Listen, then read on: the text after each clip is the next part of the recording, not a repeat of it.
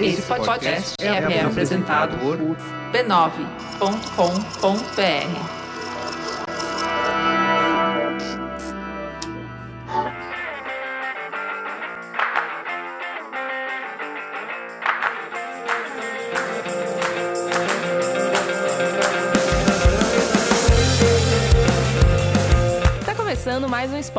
Show, podcast do spoilers.tv.br, onde a gente conversa sobre cultura pop e televisão.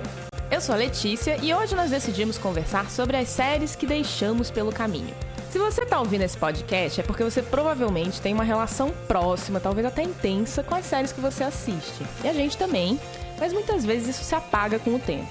Talvez porque a série perdeu a identidade ou fez algo que você considera imperdoável, ou às vezes quem mudou foi você. Então, quais são os melhores exemplos disso? O que, que nos faz largar uma série ou vê-la com outros olhos? E por fim, no bloco Põe na Lista, nós damos nossas recomendações quinzenais sobre o que estamos lendo, ouvindo ou assistindo. Comigo na mesa hoje está o Denis. Olá. A Cris. Olá. A Carol. Oi, gente. E só.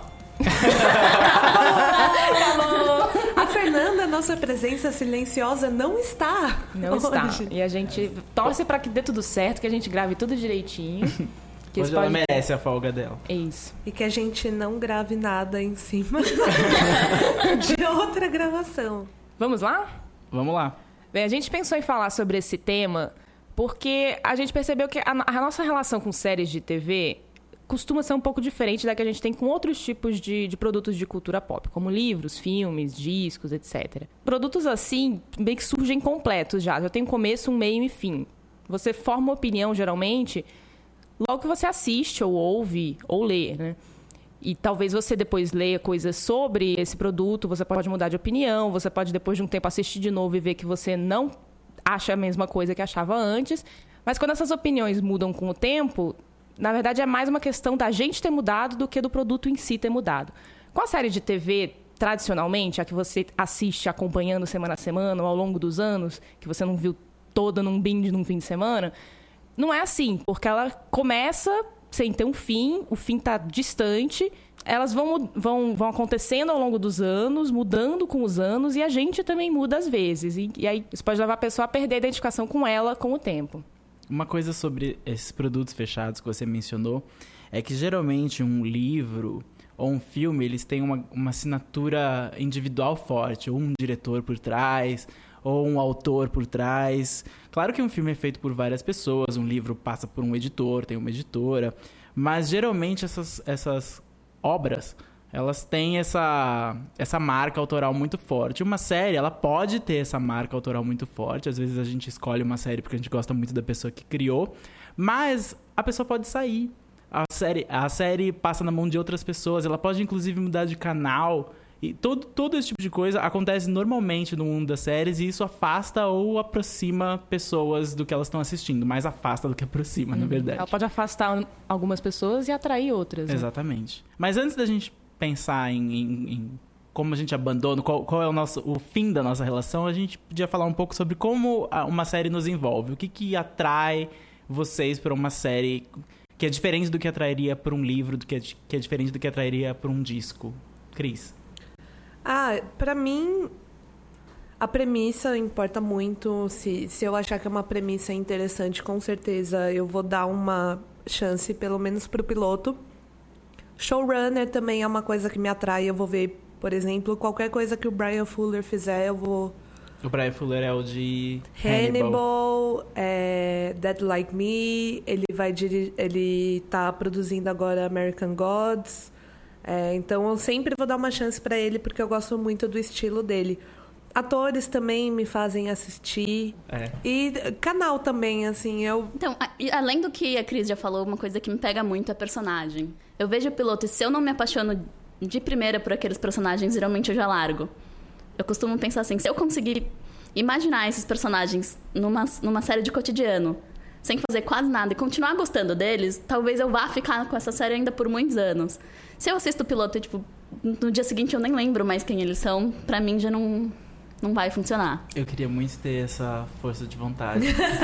Olha, eu não tive, me- fui ganhando com a falta de tempo. Eu assisti Gotham até quase agora. Eu jamais vou entender. Eu uma das coisas que me envolve, na verdade, a primeira coisa que me envolve, eu acho que tem muito claro na minha cabeça, é gênero mesmo. Eu assisto séries por gênero. Então, se é ficção científica, eu às vezes me obrigo a assistir porque é o gênero que eu mais gosto. Se é, antigamente era muito raro ter séries de terror na televisão, hoje está mais comum. Tem Penny Dreadful, tem várias outras séries desse gênero mais assustador. Antigamente era Buffy, ou se você pensar nas clássicas, sei lá, Além da Imaginação, que era sci-fi, terror, etc. Mas era uma a cada 10 anos que surgia. Mas hoje eu, eu me forço a assistir quase todas as séries de terror, contanto que elas não sejam criadas pelo aquele que não deve ser nomeado de American Horror Story, Ryan Murphy. Não, Ryan Murphy, vamos combinar que ele nunca fez nenhuma série de terror. Ele faz série de comédia. De comédia. Aquilo lá é comédia, desculpa. Ele faz é série comédia. de terrir. Terrível. Terrir, O é, clássico série de gênero. terrir. Eu me envergonho muito de dizer que eu assisti American Horror Story até a terceira Eu temporada também. e eu me divertia muito. Eu costumo ir na série por uma dessas razões. Então, ou a premissa me chama atenção, ou tem um ator que eu gosto, ou tem um showrunner que, que eu sei que eu gosto. Eu, eu vou até elas por uma dessas razões. É um gênero que, que eu gosto. Mas para manter é uma mistura entre personagem e a trama ser interessante e fazer sentido. E, e aí é, meio, é um equilíbrio mesmo, porque eu, eu tento fazer que nem a Carol, assim, eu, eu preciso gostar dos personagens para continuar assistindo. Eu, eu dou mais tempo do que o piloto, porque eu sei que às vezes o piloto não é o melhor parâmetro para uma série. Os personagens podem ir melhorando com, com o tempo. Mas eu, tem que ser pessoas que eu goste de estar junto ou que eu goste de odiar. Então, agora que a gente conseguiu estabelecer o que, que faz a gente ver uma série ficar com ela até o fim, é, quais são os critérios que, que fazem você, tipo, largar a mão mesmo dessa série? É, para mim, por exemplo, ultimamente, que eu tô com, com um tempo bem escasso para ver série, uma coisa que eu levo em consideração quando eu vou assistir é qual é o nível de dificuldade que eu vou ter para conseguir ter esse episódio disponível para assistir.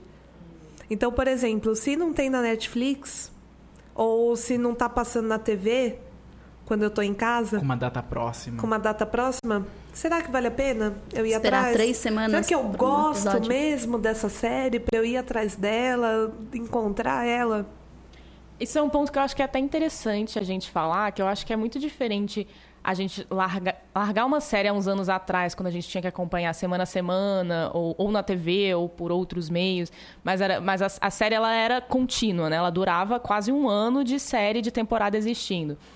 É, era diferente de agora você ter uma temporada inteira disponível para você num- numa meia-noite, né?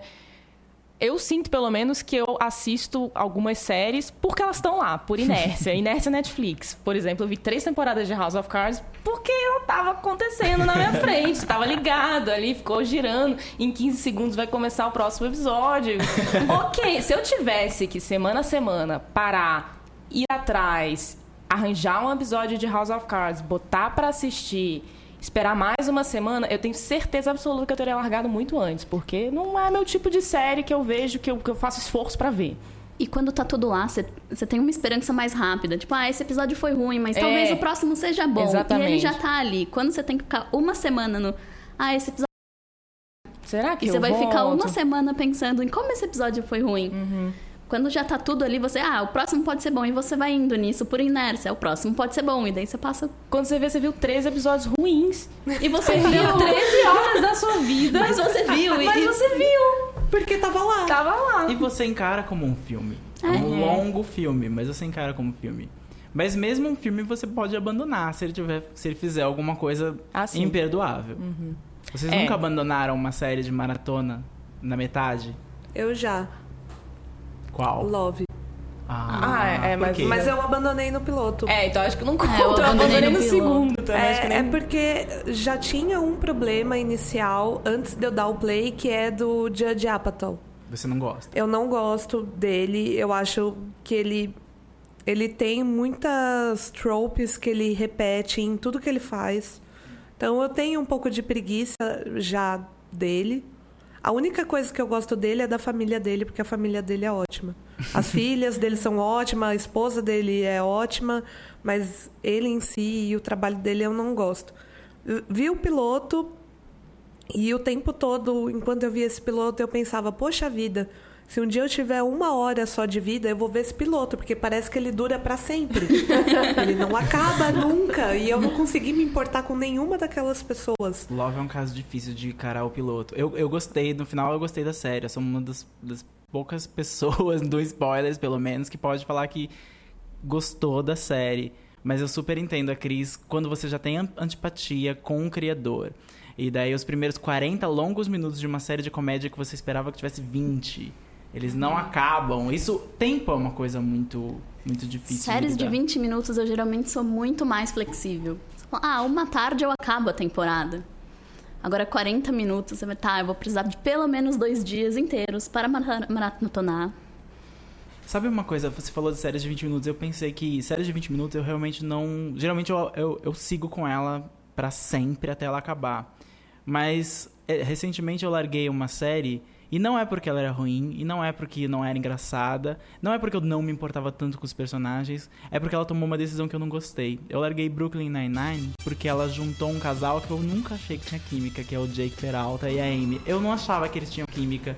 E aí toda vez, toda semana, todo uma plot... opinião é. controversa. Aí, toda né? vez que toda vez que, tinha, que, o, que o episódio focava no casal, eu ficava, eu não quero ver isso. E isso me fez largar. E eu gostava de Brooklyn Nine-Nine, mas não o suficiente para aguentar uma decisão que eu achei forçada. Eles forçaram os dois a ficarem juntos porque o, os fãs pediram. E isso é uma coisa que acontece muito dos fãs pedirem, né? Que é uma coisa que só acontece em série. De a série tá andando e de repente os roteiristas mudam tudo e acabam perdendo a mão porque os fãs começam a pedir muito. É, isso acontece. Eu não acho que é o que aconteceu com Brooklyn Nine-Nine, porque eu acho que tava desde o início lá. É, Tinha eu acho que eles estavam desde Will o Day. One Day, já tava lá desde o, planejado desde o começo e eu senti que foi orgânico e eu consegui. E Vocês eu, tinham que ver a cara do Dennis. É. sofrendo com esse casal sendo tá, não, mencionado. é verdade o que ela disse, falou, tava o Will Day o One Day, mas pra mim era One Day. Porque claramente eles não combinam. Pra mim, um bom exemplo de fãs interferindo na série e no andamento dela é Cougar Town. Cougar Town começou a história, era, era Courtney Cox, recém-divorciada, é, meio tendo uma crise de meia-idade, pegando o cara mais novo que ela e tal. Depois da primeira temporada, a série acabou virando um Friends 2. É, foi, virou muito mais sobre a amizade dela com a vizinha dela, com o ex-marido dela. é- Era aquele ciclo de amigos do que a premissa original da série. Tanto que a partir da. Eu não lembro que temporada começou, mas toda vez que começava o episódio tinha uma piada embaixo do título, porque o título era Cougar Town. Só que Era não pejorativo. existia, é, não existia mais essa premissa. As pessoas queriam ver a amizade daquela galera, não queria ver ela pegando o cara mais novo. Então sempre tinha uma piadinha do tipo, é, a gente sabe que o nome é ruim. Ah, a gente vai mudar pra qualquer outra coisa. Sempre tinha. E eu, e eu, e eu acho que grande parte dessa mudança foi porque os fãs estavam falando que a parte preferida deles da série era a amizade das pessoas e não ver essa jornada Nesse caso foi bom, amorosa. então. A foi interferência bom. dos fãs foi boa. Foi bom, durou. Eu não, não lembro quantas. Desculpa, não lembro. Mas eu larguei, mesmo assim. Eu, eu gostava muito da amizade, só que aí começou a virar repetição de piada. Então, era amizade, eles tinham as piadas internas deles. Era sempre basicamente a mesma piada, era um negócio cíclico que aí me cansou, porque eu não preciso ver sete temporadas disso. Isso é uma coisa que me faz largar. Não necessariamente que o caso específico de Cougar Town, mas quando os roteiristas percebem o que os fãs gostam e falam, vamos entregar o que os fãs gostam, mas não consegue sair do que os fãs gostam. Uma série que fez isso pra mim é, ano passado e que eu, eu aguentei. Aguentei não, eu amava ela por anos. E de repente você vê que os roteiristas não conseguem sair daquela armadilha, porque se a gente apresentar essa, essa menina pra personagens novos, vai- eles vão ser rejeitados. Foi Awkward da MTV. Awkward tem um começo muito forte. A personagem é maravilhosa no- na primeira temporada. E ela tem um relacionamento com o, o Matt McKibben lá, que os fãs gostavam muito. O relacionamento não deu certo na série, por N razões. Mas os fãs gostavam muito. Então toda vez que ela, ela um outro namorado, ele era rejeitado. Então voltava o Matt McKibben. Então eles tinham que preservar esse amor pra sempre. E já não tava rolando. Os atores já pareciam insatisfeitos em estar, além de estar interpretando pessoas no colegial, cada um com 30 anos na cara, eles já estavam insatisfeitos porque eles não conseguiam sair dessa armadilha que era de manter o que os fãs querem, que é o casal principal junto. Mas isso é uma coisa que acontece muito em série adolescente. Elas acabam ficando presas no que os fãs querem e não conseguem fazer os personagens crescerem. Porque eu acho que série adolescente ou você faz eles crescerem, que é o que The Hundred está fazendo, ou você muda a geração. Mudar a geração é sempre muito difícil, mas é, é uma escolha melhor em muitos casos. Uma que eu acho que teve um problema de mudar de geração, que por isso acabou ficando bem difícil, foi Teen Wolf. Sim. Eles não conseguiam abrir mão dos personagens principais, não conseguiam abrir mão dos plots ah, anteriores, e eles começaram a juntar tudo e tentar colocar coisas novas e virou uma grande salada. Teen Wolf, para mim, entra num outro caso que às vezes me faz largar a série, que é quando sai um personagem que para mim é muito querido que acho que já dá pra falar, né? Spoiler de Tim aqui, galera, mas a, a Alison Argent, que era uma das personagens principais, a, a atriz Crystal Reed pediu que também tem seus 30 e poucos anos na cara, tava fazendo papel de high school até hoje, não aguentava mais, pediu para sair da série e a personagem morreu. Eu ainda assisti um pouco além disso, mas para mim a série perdeu o brilho. E não é nem porque eu não gosto dos outros personagens, porque eu gosto da maioria deles, eu, eu também gostava, mas ela tinha alguma coisa ali que, para mim, quando ela saiu, a série perdeu. Além das, das tramas terem ficado meio nonsense, né? Ao longo é, ela foi ficando cada vez mais sem Eles estão em vias de mudar a geração. O Dylan O'Brien, por exemplo, ele tá famoso demais para continuar nessa série. Provavelmente logo ele vai sair. Mas eles têm muitas pontas soltas da, da primeira geração que eles precisam amarrar só que eles precisam também dar um propósito para essa geração nova que, que tá vindo. E aí é, é, o que a Carol falou, virou uma salada. Eu larguei Teen Wolf também, porque eu vi uma temporada com essa geração nova e mesmo assim eu não consigo me importar com eles. Então, eu assisti depois que a, que a Crystal saiu e eu ainda gostava bastante. Eu acho que o erro deles foi justamente o medo de tirar a geração antiga.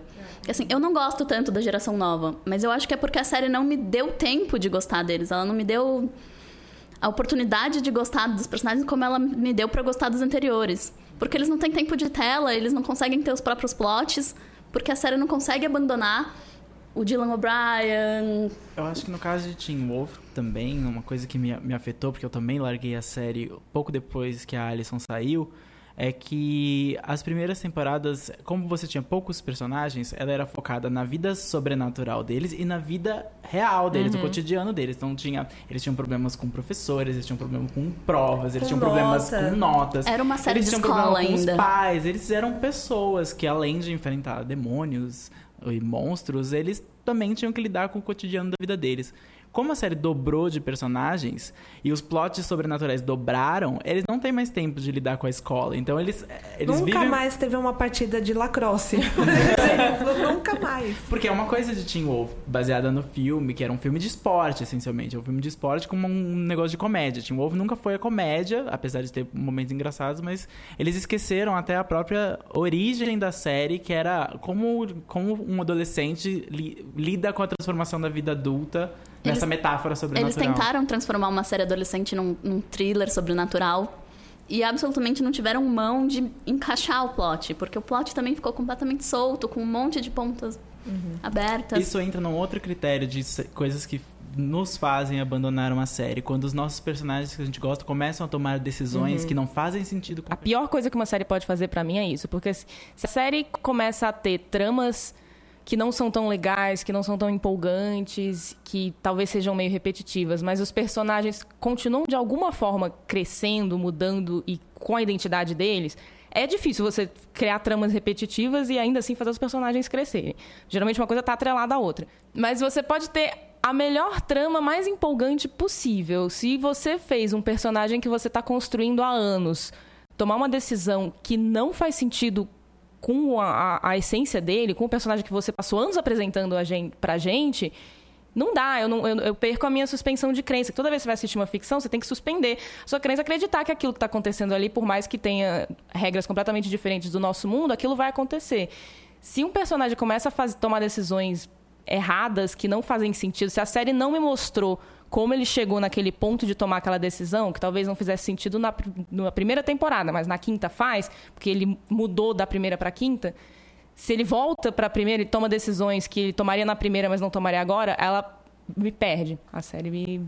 E é, para mim, é o, o, ato imperdoável que eu falei no início, para mim é isso. É a pior coisa que pode acontecer. Eu acho que isso acontece porque nesse momento você vê a mão do roteirista pegando um personagem e fazendo ele tomar uma decisão porque the plot requires. Uhum. É, tipo, eu quero chegar nesse ponto na história. Como eu chego ali? Ah, tal personagem podia fazer isso. E ele não, não parou pra... Talvez deve ter parado, mas ele achou a decisão mais fácil fazer um personagem chegar naquele uhum. ponto. E não é isso, você não pode denegrir o personagem em função do plot, né? É. E o contrário, você tem que fazer eles caminharem juntos.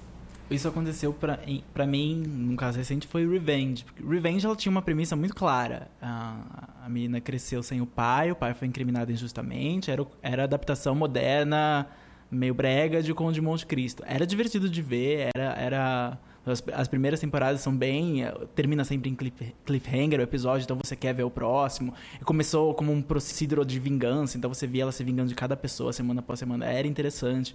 Mas em algum dado momento em que a série perdeu o próprio criador, perdeu a equipe de roteiristas e o canal queria manter porque a audiência era longa eles começaram a colocar a personagem principal, a Emily, contra qualquer pessoa que surgisse na frente dela. Inclusive o próprio pai dela, que estava morto. E era o motivo pelo qual ela se vingava. De repente, ele, ele volta pra série e ele se torna o vilão. Ou, não que ele foi o grande vilão, mas ele começou a atrapalhar os planos da própria filha, que estava tentando se vingar dele. e quando ela descobre que o pai está tentando se vingar da vingança que ela está realizando, ela começa a falar: então ele é meu inimigo. Acabou a série. Porque essa personagem não faria isso. No mínimo, ela iria até o pai e choraria uma noite inteira, porque ela achava que o pai estava morto. Mas não, ela começa a armar contra o próprio pai, que arma contra ela, que se alia contra. A série começou a perder o sentido e ela começou a ficar a vingança pela vingança, todos vamos nos vingar juntos. Os roteiristas já não sabiam mais o que fazer. Eu acho, eu acho que Revenge sofreu do mesmo mal que Supernatural sofre. Que é. Então, porque Revenge era sobre vingança e era o que as pessoas queriam ver. A Emily se vingando de tudo e qualquer pessoa. Supernatural, o que, que é? São os dois irmãos tentando se acertar na vida deles. Eles tomam no cu o tempo todo. O Jim já foi pro, já morreu 97 vezes, já foi pro céu, já foi pro inferno, já foi pro purgatório e tal. E a 12 temporada acabou de ser confirmada. Só que para mim a série acabou, sei lá, na sétima temporada. É, eles ficam de novo na, nesse. Parece que toda temporada é um reboot. Uhum. Porque a estrutura de Supernatural é o seguinte: eles começam a temporada meio brigados. Aí cada um vai pro seu lado. Aí cada um resolve suas coisas. Quase no fim da temporada eles se acertam e aí um deles morre. E aí o outro tem que ir lá salvar. Todas as temporadas são isso, são 12 temporadas Será disso. eles não estão no inferno? E isso é o é, purgatório. É tipo a caverna do dragão. eles têm que voltar não, sempre. Não é o purgatório, porque o purgatório tem um filtro cinza. tem, e é numa floresta. É horrível o purgatório, inclusive. Que é meio ponto, mas enfim, eu acho que é, Supernatural é uma das séries mais é, conhecidas da CW então ela é um pouco carro-chefe, porque ela tem uma fanbase muito grande, é uma série que rende dinheiro para o canal. Então eu sinto que é mais ganância do que pelo bem da história. Eles não querem acabar com Supernatural, sendo que o tempo para acabar com Supernatural já passou várias vezes, porque é uma série que traz grana para o canal. Então isso é uma coisa que, que, que me faz largar também de uma série. Quando eu vejo que, ela, que a série está ali existindo só porque a emissora quer que ela exista. Isso é um caso de Grey's Anatomy, não é? Grey's é. Anatomy. É. Grey's Anatomy é a, a, o divórcio mais sério que eu tive na, na TV. Inclusive, em preparação para esse podcast, ontem eu tive uma recaída de Grey's Anatomy. um bambu call com Grey's Anatomy. eu assisti o episódio que tá, dessa temporada atual, que estão falando muito bem, que é um, onde a Meredith é atacada por um paciente. O episódio inteiro é ela se recuperando disso e passando por isso, enfim. Depois aí eu fui assisti cenas antigas, vi a cena da despedida com a Cristina, a morte do Derek, vi várias cenas. Chorei que nem uma condenada. Ridículo. Passei, tipo, uma caixinha de lenço assistindo o episódio, porque Grey's Anatomy é, até voltou a minha para minha para minha atenção ultimamente, porque eu tava eu li o, livro da Shonda Rhimes, o Year, Year of Yes, não sei se já foi traduzido para o Brasil. E, e ela fala bastante sobre a série, sobre a produção, mas ela fala muito especificamente sobre a Christina Young. Que ela, ela fala que a Shonda diz que ela, desde pequena ela era uma criança muito tímida, ela não fazia amigos, então ela criava amigos, ela criava personagens e considerava esses personagens amigos dela. E ela diz que uma das melhores amigas dela até hoje é a Christina Yang, que é uma personagem que não existe, mas que ela considera como uma pessoa, entre aspas, que ela precisava na vida dela, que ela criou porque ela precisava daquela pessoa que falasse aquelas coisas. E, e aí e eu senti que eu tinha isso também com personagens de Grey's Anatomy enquanto eu assistia. Eu larguei quando cai o avião, eu assisti alguns episódios depois daquilo, mas foi o um momento em que eu falei, não, chega. Não é que eu não me importasse mais com os personagens, porque eu me importava com eles. Eu adorava a, a Cristina, adorava a Meredith, gostava da maioria deles. Eu só senti que se eu continuasse vendo aquela série, eu ia passar a odiá-los em algum momento, porque eu ia ficar com muita raiva das coisas que estavam acontecendo, do exagero, de sempre ter tragédia, de não sei o quê, de aguentar sei lá, 25, quantos episódios meia boca para chegar num fim de temporada que talvez fosse bom, mas talvez fosse só tragédia em cima de tragédia para te fazer chorar. E aí eu, eu foi um, um, um, conscious uncoupling que né, a Gwyneth Paltrow fez com o ex-marido dela. Eles tipo decidiram cada um, cada um ir para o seu lado. E eu decidi ir pro meu lado, mas doeu, assim, porque foi realmente. Era uma série que, me, que, que, que era, foi bastante importante para mim durante muito tempo. E aí, assistindo ontem outras cenas, outros episódios, eu vi que eu tenho um carinho ainda por aqueles personagens, mas se eu tivesse continuado assistindo, eu tenho certeza que eu teria raiva deles hoje. Isso é importante. Uma série que você larga enquanto ela tá vencendo. É difícil fazer isso, mas você é. larga enquanto você ainda, ainda gosta. gosta. Uhum. Vocês têm casos assim? Once Upon a Time. É, eu larguei depois da temporada em Neverland. Porque eu cheguei no bom, meu limite, um na bom verdade. vilão, você largou num bom vilão. Não, o Peter Pan, melhor, melhor vilão para mim. É, eu larguei por isso, porque a próxima a temporada depois de Neverland ia ser Frozen. E eu falei, não, esse, esse é o meu limite. O meu limite é Frozen. E aí eu larguei. Eu gosto dos personagens. A Regina, eu acho que é uma personagem incrível. Eu torço muito pra ela. Eu espero que quando a série termine, termine bem pra ela. É o mínimo que essa série é tem que fazer é terminar bem pra Regina. É o mínimo que essa mulher merece. E também foi muito triste deixar de ver o Capitão Gancho toda, toda semana na minha tela, porque ele é lindo mesmo. Mas. O Tumblr tá aí. O Tumblr tá aí pra isso, pra ver GIFs dele e tá bom. Recentemente eu larguei Supergirl e eu ainda gostava bastante. Só que era uma série que, assim, as pessoas estão falando que ela melhora, mas era uma série que começava a falar, tipo, tá, tá sempre a mesma coisa. E eu acho que para mim não tava funcionando mais. E eu gostava muito da Supergirl, gostava da chefe, eu gostava de todo mundo. Mas eu percebi que se eu continuasse ali, eu ia acabar odiando aqueles personagens que eu gostava muito. Então eu falei, ah, deixa lá, porque é um personagem que existe em outras mídias. Então eu não quero odiar. Eu não quero começar a desgostar desses personagens, que daí eu vou começar a desgostar de muita coisa. Eu tô nessa com quase todas as séries de super-herói, eu acho. Eu tô lentamente largando. Eu larguei Supergirl. É, eu comecei Legends of Tomorrow, já larguei uns três episódios depois. Eu só não larguei Flash porque eu gosto muito do Barry, tipo, eu acho ele um personagem muito carismático e eu assisto enquanto eu tô passando roupa, assim, tipo, dá pra, dá pra continuar. E eu gostei muito de Jessica Jones, tô gostando da nova temporada de Demolidor, que, que, que a gente já está. Já, logo mais tem texto sobre, nós já assistimos uma parte dela. Mas eu acho que o, o formato procedural de toda semana ter um caso, ter um vilão, ela não me prende mais tanto, por mais que o, o herói seja alguém interessante, assim. E eu acho que, no geral, eu também tô meio fadigada de super-herói, de história de super-herói, porque, né, tá, tipo, everywhere. Você olha pra, pra na esquina, pula um super-herói novo, então...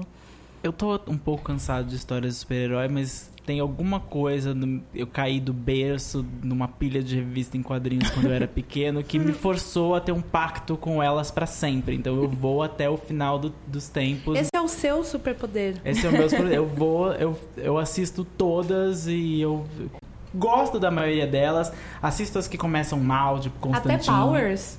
Assisti Powers inteira, Nossa. aguardo a segunda temporada de Powers. Vai ter a segunda temporada? Vai. coisa. Você Largue... ouviu primeiro aqui. A única que eu larguei de super-heróis foi Gotham. Não tem super-heróis em Gotham, então eu tenho esse Por argumento isso. de que eu larguei porque não tem super-heróis, tem apenas super-vilões, então eles não me interessam. Mas no que a Letícia falou de séries com uma mecânica similar que ela tá cansada ou vai ficando traumatizada, eu larguei séries com a mecânica de Scandal. Que é a mecânica do absurdo que tá acontecendo, de personagens lidando com situações completamente impossíveis de acontecer, que são divertidas no, no, no, começo, mas de repente começa a ficar aquela, aquela coisa rocambolesca de uma tragédia em cima de uma tragédia em cima de uma tragédia. Um personagem que nunca fez isso agora matou três pessoas, mas daí depois ele voltou e agora ele tem interesse romântico, ele foi se redimiu, mas daí ele mata duas pessoas. Eu fiz isso com Quântico nessa temporada. Eu percebi que Quântico se tornaria facilmente um scandal em algum momento. Ia ter uma grande crise no FBI, eles iam todos se trair, depois eles iam se aliar, e depois alguém ia ter um interesse romântico Quântico, o casal ia ser separado. Quântico, eu olhei e falei, eu vou cortar esse mal pela raiz antes dele começar. No sexto episódio, eu falei, não, não vai Eu dar. acho que não precisa nem ser um plot tão rocambolesco. Eu tô pensando assim, eu, eu larguei Grinder, The Grinder, porque eu percebi que ia ser a mesma coisa todo episódio. Ia ser os irmãos brigando, caso de advocacia, um salvando, eles acabando descobrindo juntos como salvar o caso. Uma lição moral Uma lição. final. E todo. E, e era, era uma série fácil de assistir, tinha 20 minutos. Eu gostava dos personagens, mas eu falei, não, eu já assisti quatro, eu provavelmente já assisti os 40 seguintes. Esse é aquele caso do não é você, sou eu, porque essas séries são feitas por uma razão, existe demanda pra esse tipo de formato, é só o caso de que ela não é feita pra você, entendeu? Ou é, feita pra você por quatro episódios, É. e daí você larga. E tudo bem, tudo bem. Às vezes é bom assistir uma série que não é feita pra você, até pra se testar. Eu, por exemplo, assisti a primeira temporada de The Leftovers, sabendo que ela não era pra mim, porque eu não gosto do Damon Lindelof em, em nada do que ele faz.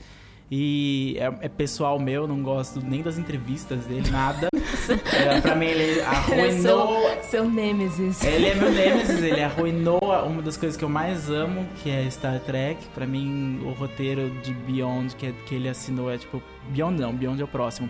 O roteiro de Into Darkness que ele assinou é tipo a coisa mais assustadora.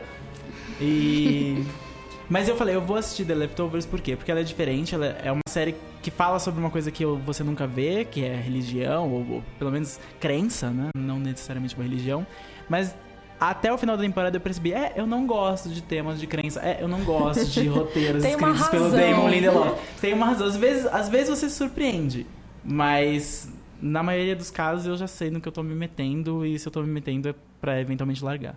A gente já falou aqui então de da, todas as séries, to- todas não, né? Que já largamos muito mais séries do que essas, mas séries que largamos. E agora então é a sua vez. Conta aí nos comentários que série que você, que você largou com o coração apertado, ou que série que você largou dando graças a Deus, assim, gritando liberdade! Não era pra você. Ou que série que você tá pensando em largar. Conta aí no comentário, nos comentários que a gente dá, um, dá uns conselhos aí se você deve largar ou não. Ok? Beleza. Uau! Então vamos fazer essa promessa? Life coach. Life coach by spoilers. E agora vamos pra uma rodada de shots?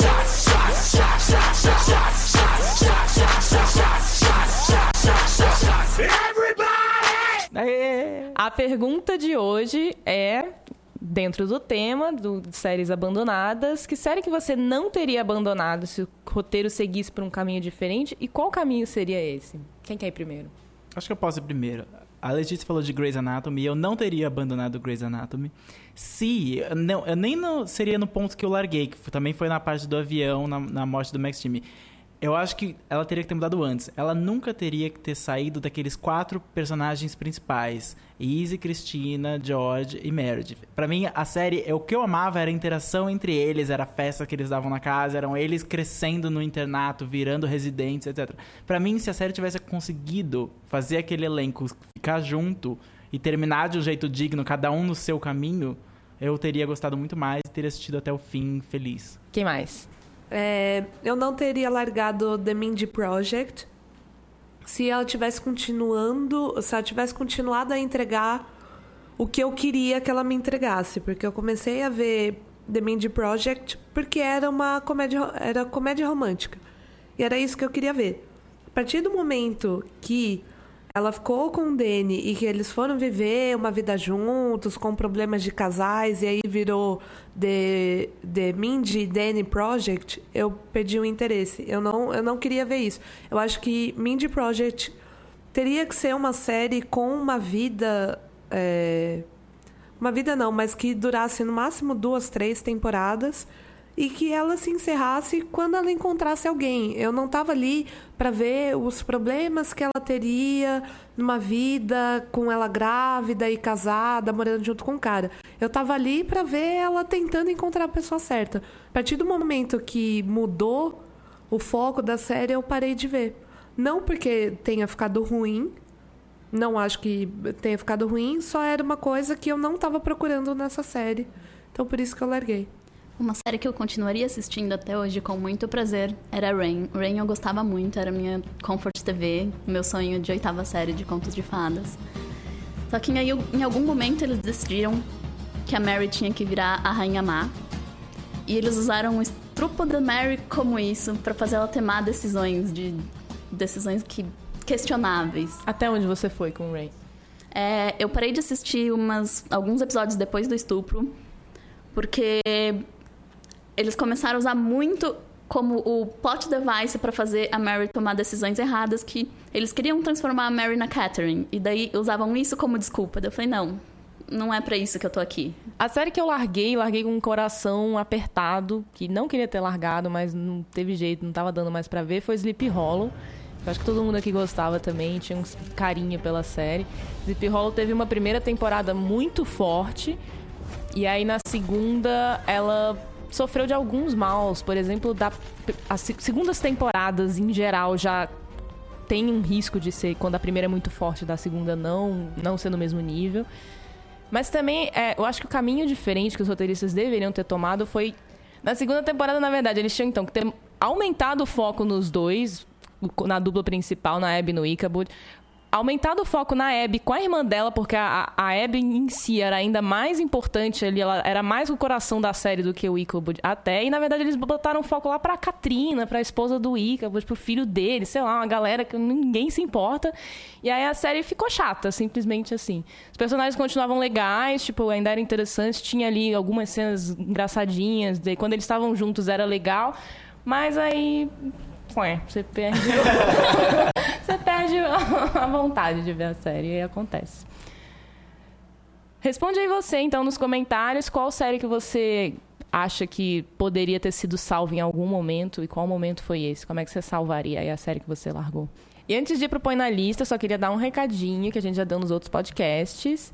Nós estamos no Patreon agora, www.patreon.com.br spoilerstv que é um site onde você pode contribuir mensalmente para a produção do nosso podcast, o Spoilers Talk Show. E em troca você pode ganhar prêmios, recompensas, Aê! nos ajudar a atingir metas e vai fazer a gente fazer mais coisas ainda no e podcast. E a nossa eterna gratidão também. Sim, todo o nosso amor. Inclusive um beijo aí para todo mundo que contribuiu, que tá com a gente lá no nosso grupo. Um beijo para todos. Um beijo para todo mundo. Ótimas discussões, né?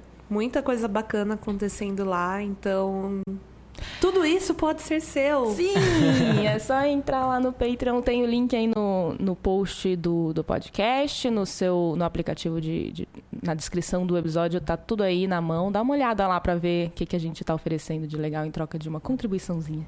Obrigada. E agora vamos para o finalista. gente, o que, que vocês põem na lista? Cris. Minha recomendação é The Magicians, é uma série do sci-fi, tá agora na primeira temporada. É a adaptação de é, uma trilogia de livros com o mesmo nome. É, e é basicamente o seguinte: Harry Potter, só que na faculdade. E, mu e muito mais dark do que isso, porque afinal são jovens adultos na faculdade aprendendo magia e vendo que a magia ela não vem de talento e nem de coisas boas. Na verdade, a, a magia que eles fazem vem da dor que eles sentem e dos problemas que eles têm. É, é uma visão bem interessante de magia, porque a, a gente está tá muito acostumado a ver coisas que, que apresentam a magia até como uma coisa fácil de, de ser feita, uma coisa que é maravilhosa e que muda muito a sua vida. E The Magicians mostra que não é bem assim. É, já tá e já tá renovada para a segunda temporada. A primeira temporada tá me agradando muito, tá quase no final. E tomara que eu nunca tenha que largar essa série. Porque eu gosto muito dela, gosto muito dos personagens. Então é isso, põe na lista. Carol? O meu põe na lista de hoje é uma série do E4. Aliens. Ela segue bastante um formato de série do E4, que é uma série sobre um gueto, um mundo fechado a, a influências externas. Em The Aliens é mais ou menos isso. É uma sociedade que não é no futuro, é até no passado, mas os aliens vieram para a Terra e a humanidade confinou eles num espaço específico porque eles trabalham, trabalham porque eles ficam traficando os pelos do corpo, dos corpos deles que são usados como drogas. É uma série que parece muito legal, que lida com como os humanos oprimem aquilo que é diferente. É um formato da E4 que eu acredito que deve durar uma ou duas temporadas, se muito. E o piloto é muito bom, os personagens são ótimos e eu estou muito feliz com ela no momento. Que bom. E4, o canal britânico, né? Isso. Bem, eu vou recomendar o livro da Shonda Rhimes, que eu já comentei hoje no, no podcast. Eu, li, eu ouvi o audiobook recentemente, como eu faço com todos os livros que são esses livros de memórias de pessoas do entretenimento. Eles todos leem o próprio audiobook e isso é muito legal. Você sente que tá tipo, batendo um papo com eles, assim, que nem o livro da, da Amy Poehler, da Mindy Kaling. E o da Shonda, ele é meio memória, meio autoajuda, chama The Year, não, chama Year of Yes. How to Dance It Out, Stand in the Sun and Be Your Own Person. Uau! e eu, assim, eu não dei cinco estrelas para ele, eu achei um pouco repetitivo, ele poderia ter sido um pouco mais editado. Que nem as séries dela. Um pouco, é. Mas quando ela fala sobre o trabalho dela e a relação dela com, com o trabalho com as pessoas ao redor, como é que ela equilibra, é, é, é, fica bem interessante, assim. O, o mote do livro é que há uns anos, há dois anos atrás mais ou menos, ela estava no Thanksgiving, com a, na, no Dia de Ação de Graças com a irmã dela, e aí a irmã falou, ah, você nunca disse sim pra nada, Shonda. Tipo, meio que fez um comentário assim, porque ela se recusou a, sei lá, ir, ir fazer alguma coisa com a irmã. E aí ela ficou com isso na cabeça e resolveu que ela ia passar um ano inteiro dizendo sim para tudo. E aí ela começou a aceitar vários convites que antes ela recusava, como por exemplo de ir em programas de talk show, é, dar discurso no, na universidade dela. Ela começou a fazer várias coisas que ela tinha muita vergonha de fazer porque ela é uma pessoa introvertida. Por isso que ela é escritora, ela não é atriz. E aí a, e ela conta como isso mudou a vida dela. Então ela vai, vai falando sobre esses sims que ela dá, começou a dar para a vida dela e também a como ela conseguiu passar a, dar, a dizer sim pro não. Então, tipo, a se recusar a fazer coisas que antes ela fazia porque ela tinha vergonha também de, de dizer não, tipo, favores que ela não queria fazer, que de pessoas se aproveitando dela. Então ela conta como passar um ano, assim, estando mais aberta para as coisas tornou uma pessoa melhor. Enfim, essa é a parte autoajuda, mas aí o legal é que ela conta isso tudo como é, falando da vida dela. E a vida dela é a, é a, vida que a gente acompanha, né? Tipo, no Twitter, no, ela fala das séries dela, Scandal, Grey's Anatomy, How to Get Away with Murder.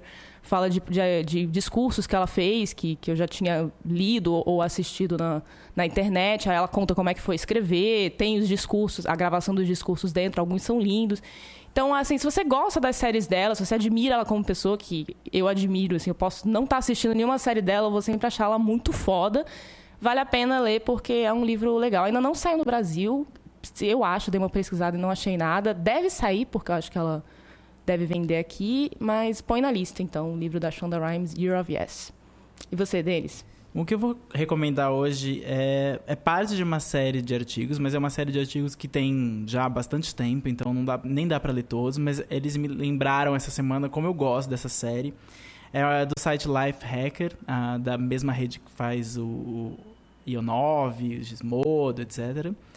E a série chama How I Work, Como Eu Trabalho, e ela tem entrevistas com criadores e escritores, roteiristas, ou gente de tecnologia descrevendo como é a rotina de trabalho deles. Essa semana saiu um texto com o Warren Ellis, que é o, o escritor de quadrinhos que você talvez conheça de Transmetropolitan, Planetary e outras coisas mais descrevendo como ele, como é a rotina de trabalho dele, o que, que ele usa. Ele é uma pessoa que adora falar o que tem na mochila dele. Ele tem um desespero de falar, eu tenho um carregador, não sei o que, um cabo, não sei o que, três computadores, um, uma garrafa de vodka, não sei o. E ele descreve exatamente tudo que tem na mochila dele, mas muito mais. Para que, que essas coisas servem? E é um artigo muito interessante, porque é, é legal ver pessoas que trabalham com criatividade, obcecadas por uma mesa de trabalho, por uma mochila que elas carregam para escrever no bar da esquina. Vale a pena, eu vou colocar o link aí no Põe na Lista. How I Work. E aqui termina mais uma edição do Spoilers Talk Show. Muito obrigada a você que ouviu. Muito obrigada a você que nos apoia no Patreon. Se você não nos apoia ainda, entra lá no www.patreon.com/spoilerstv. Você pode seguir o Spoilers no Twitter, no arroba SpoilersTVBR. Nós estamos na iTunes Store, onde você pode dar estrelinhas pra gente. Cinco estrelinhas. Esse podcast foi editado pela Fernanda Sbroglia e a imagem de destaque é do Thales Rodrigues. Muito obrigada, B9, por cedido, por cedido por ser a casa do Spoilers Talk Show na internet. E até a próxima. Tchau. Tchau. Tchau. Tchau, gente. Pronto. Tchau.